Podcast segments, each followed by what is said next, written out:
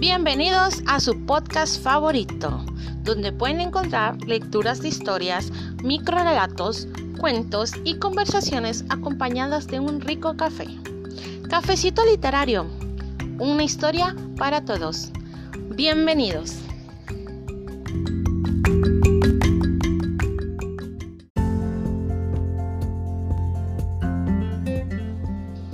Hola a todos, soy Jean. En esta ocasión les leeré algunos microrelatos en serie, inspirados en el género de aventura. Es un honor para mí y un gusto el poder anunciar a los ganadores de este concurso de microaventura. También aprovecho para agradecerles a todos los que participaron y a todos los que se esforzaron en hacer de este concurso algo competitivo. Cada vez se nos unen más y más participantes y eso es realmente hermoso, ya que nos inspira no solo a leer, sino también a imaginar nuevos mundos. Y ahora bien, sin preámbulos, los ganadores.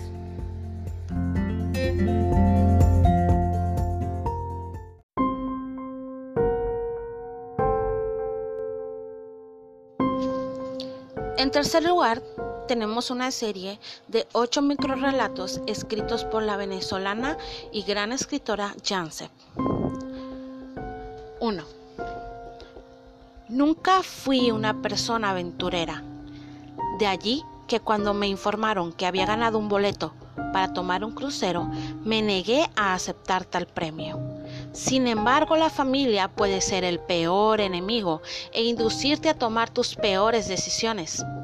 Es por ello que, cuando la tormenta imprevista hizo que la nave perdiera el rumbo y nos enfrentáramos a una penosa muerte por ahogamiento, divisar unas palmeras en la distancia a través de la tormenta pareció un milagro de Dios, aunque quizá era del diablo.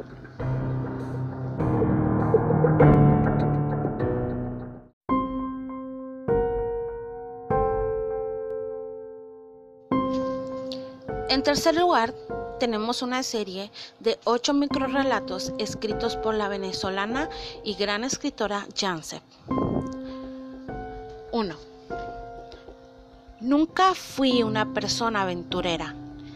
De allí que cuando me informaron que había ganado un boleto para tomar un crucero, me negué a aceptar tal premio. Sin embargo, la familia puede ser el peor enemigo e inducirte a tomar tus peores decisiones. Es por ello que, cuando la tormenta imprevista hizo que la nave perdiera el rumbo y nos enfrentáramos a una penosa muerte por ahogamiento, divisar unas palmeras en la distancia a través de la tormenta pareció un milagro de Dios, aunque quizá era del diablo.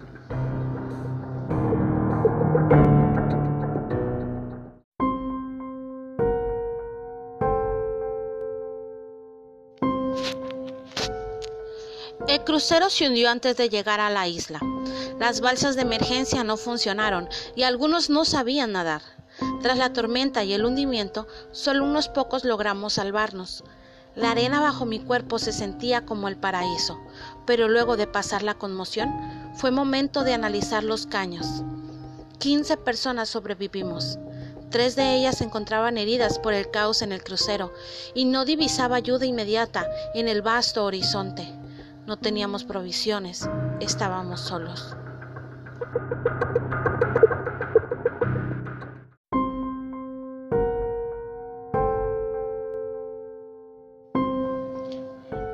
El sol secó nuestras ropas y nos presentó nuestro primer desafío, la sed.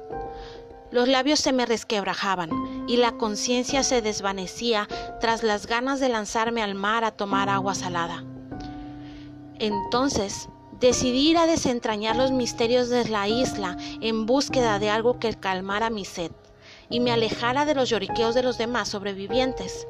Desde el momento del naufragio supe que estaba sola. Era cuestión de tiempo, antes de que los demás se dieran cuenta que todos seríamos enemigos.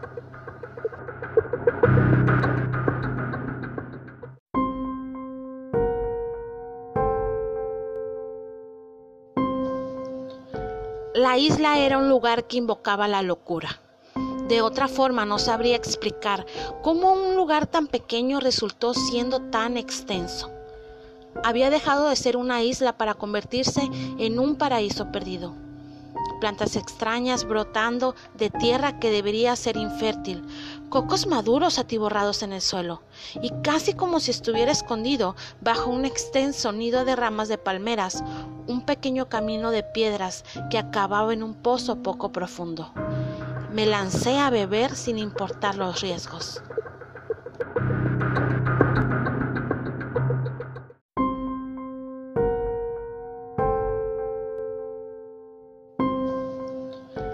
La isla era un lugar que invocaba la locura. De otra forma no sabría explicar cómo un lugar tan pequeño resultó siendo tan extenso.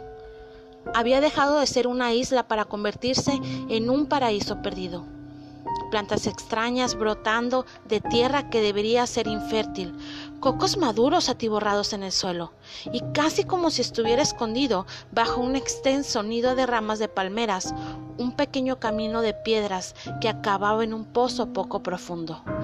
Me lancé a beber sin importar los riesgos.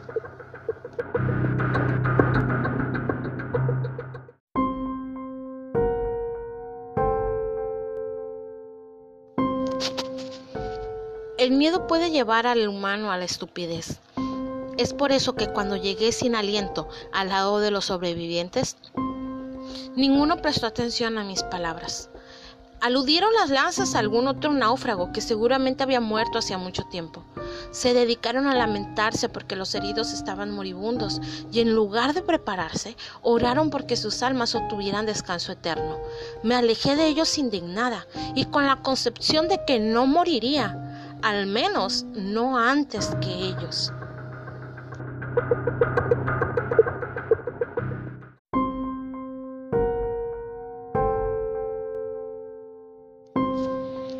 La noche llegó. Todos seguían expuestos en la orilla de la isla. Decidí subir a las rocas más altas y cubrirme con diversas plantas. Esperaba en la lejanía el ataque que los acabaría, y no se hizo esperar. Las lanzas que había visto empezaron a llover de entre las palmeras, atravesando varios cuerpos. Los gritos de dolor eran escabrosos. Las sombras salieron de sus escondites y se hicieron con cada cuerpo. Los golpearon, mataron y destrozaron. Lloré, sabiendo que también sería mi destino.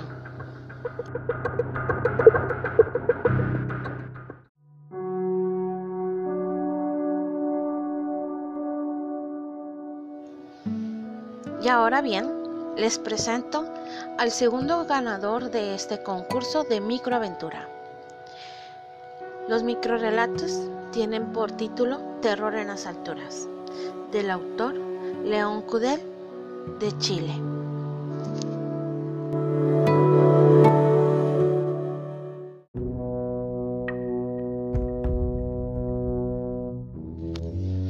Estaba acostumbrado no sería la primera vez, por lo tanto, prefirió quedarse en la misma posición. Solo se afirmó sobre la baranda, apretando los ojos, pensando en ella. Su boca se secó y el sudor comenzó a aparecer sobre su frente. No temía, sin embargo, sí por el resto de personas que aún habitaban el salón del hotel. Mas una pequeña risa lo embargó. Tal vez un mecanismo de defensa o negación era su manera de reaccionar ante eventos de los cuales no podía controlar, no como solía hacerlo.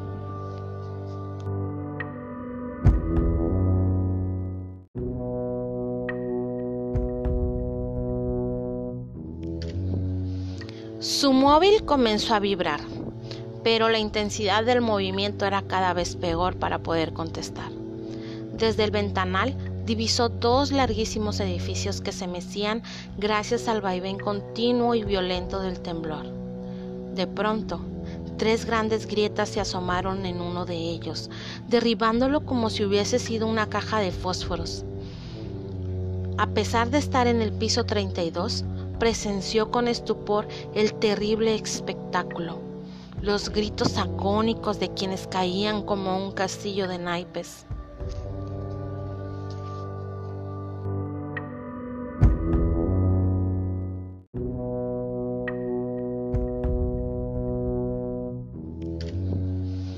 Su móvil comenzó a vibrar, pero la intensidad del movimiento era cada vez peor para poder contestar. Desde el ventanal divisó dos larguísimos edificios que se mecían gracias al vaivén continuo y violento del temblor. De pronto, tres grandes grietas se asomaron en uno de ellos, derribándolo como si hubiese sido una caja de fósforos. A pesar de estar en el piso 32, presenció con estupor el terrible espectáculo, los gritos agónicos de quienes caían como un castillo de naipes.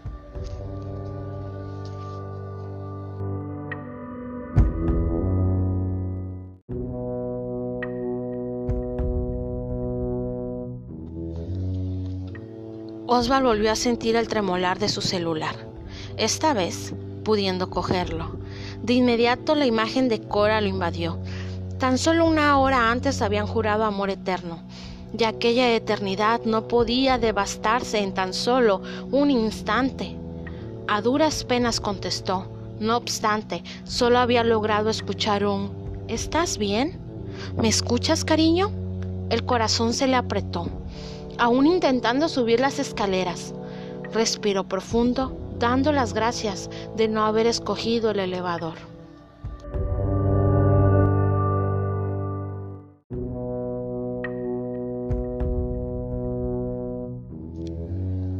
Varios de los peldaños comenzaron a agrietarse, de manera que el hombre daba pasos en falso sobre estos.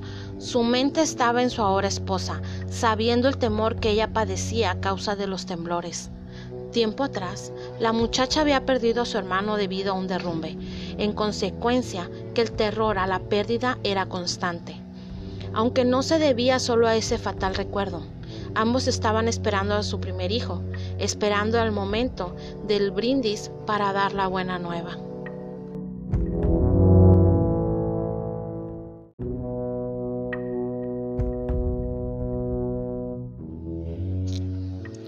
Cora no pudo enhebrar palabra. Estaba en shock. Su frente sangraba y solo balbuceaba. Oswald consternado la abrazó y apretó contra sí. ¿Estás bien? Ella solo asintió calmada, indicándole otro ventanal a sus espaldas destrozado. El viento los golpeó, azotándolos a los dos.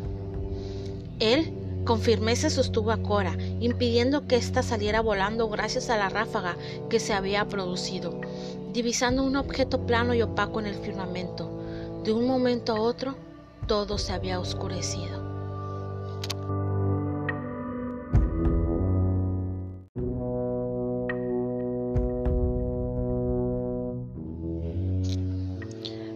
No pudo enhebrar palabra. Estaba en shock. Su frente sangraba y solo balbuceaba. Oswald consternado la abrazó y apretó contra sí. ¿Estás bien? Ella solo asintió, calmada, indicándole otro ventanal a sus espaldas destrozado. El viento los golpeó, azotándolos a los dos. Él con firmeza sostuvo a Cora, impidiendo que ésta saliera volando gracias a la ráfaga que se había producido, divisando un objeto plano y opaco en el firmamento. De un momento a otro, todo se había oscurecido.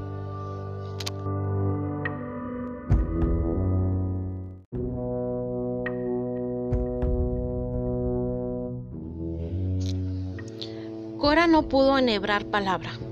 Estaba en shock. Su frente sangraba y solo balbuceaba. Oswald consternado la abrazó y apretó contra sí. ¿Estás bien? Ella solo asintió, calmada, indicándole otro ventanal a sus espaldas destrozado. El viento los golpeó, azotándolos a los dos. Él con firmeza sostuvo a Cora, impidiendo que ésta saliera volando gracias a la ráfaga que se había producido, divisando un objeto plano y opaco en el firmamento. De un momento a otro, todo se había oscurecido.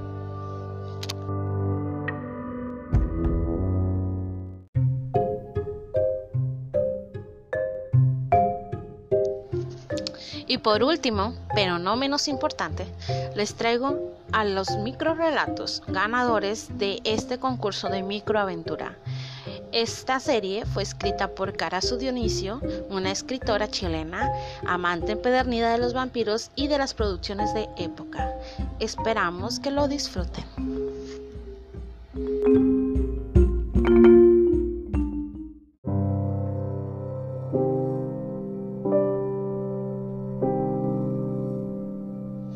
Lo siento, musitó el chico, impotente ante el sufrimiento del anciano. Siempre pensamos que todo se solucionaría si te encontrábamos. No es tu culpa. La decepción de no llenar la expectativa lo invadió de súbito. Deben llevar a este niño al nacimiento de la luna, en esos valles que antes fueron hogar de dragones.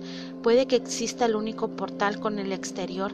Si él no lo ve ahí, la búsqueda no habrá sido en vano.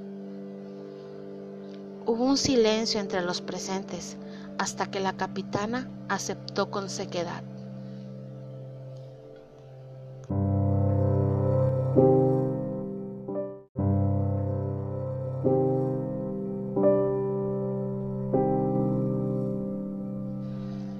Durante esos seis días de viaje se había logrado amistad con sus compañeros e incluso tomarle cariño a su malhumorada líder. Aquel día ella había conseguido que les dejaran montarse en un barco, que los acercaría un poco más a su destino. Cruzando el puente, el pequeño contempló las aguas negras que lo rodearían durante semanas en esa vieja nave. ¿Nunca habías estado en el mar? preguntó su compañera. No, musitó el niño, incapaz de recordar nada antes de que el mundo llegara a su fin.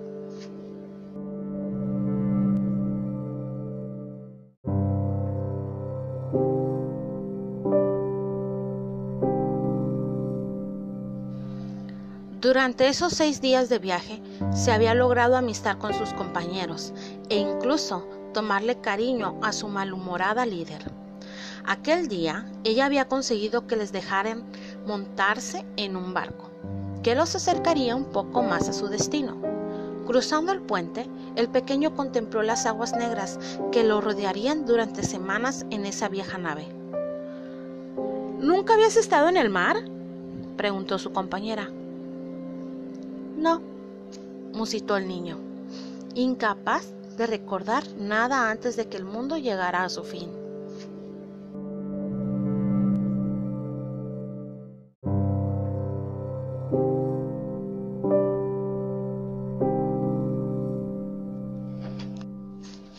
No te apartes, ordenó la líder, cuando ayudaban a desembarcar a los heridos.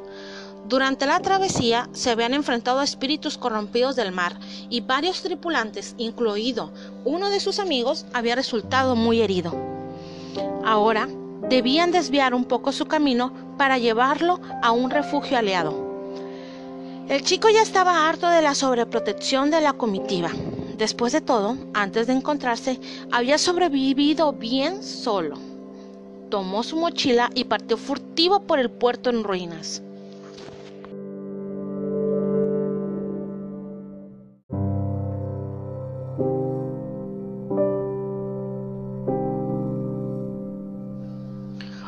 Grito desgarrador lo despertó en medio de la noche portuaria. Se asomó por la pared derrumbada y tras un vistazo rápido vio el resplandor casi extinto de una lámpara que no estaba muy lejos de ahí. Armándose de un fierro, corrió en auxilio. El sin aspecto estaba sobre una muchacha, aún sin dañar, pero tras propinarle un golpe cambió su interés por él. Estaba listo para volver a atacar, cuando la flecha de una ballesta le atravesó el cuello al monstruo. A lo lejos vio la silueta de uno de sus amigos.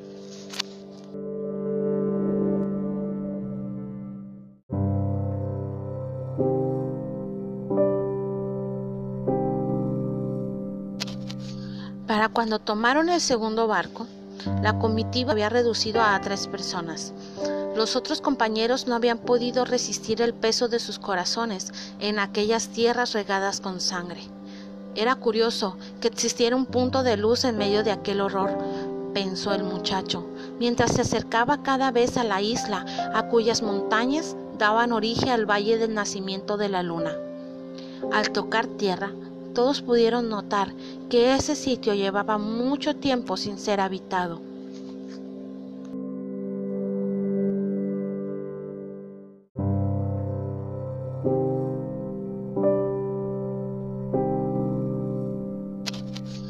Para cuando tomaron el segundo barco, la comitiva había reducido a tres personas.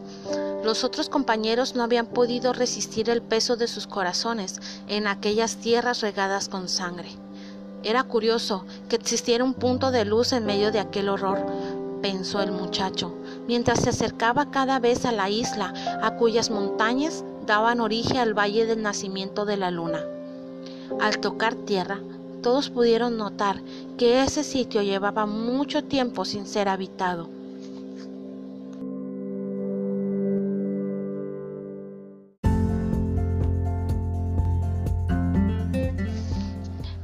Y esto es todo. Muchas gracias por haberme acompañado.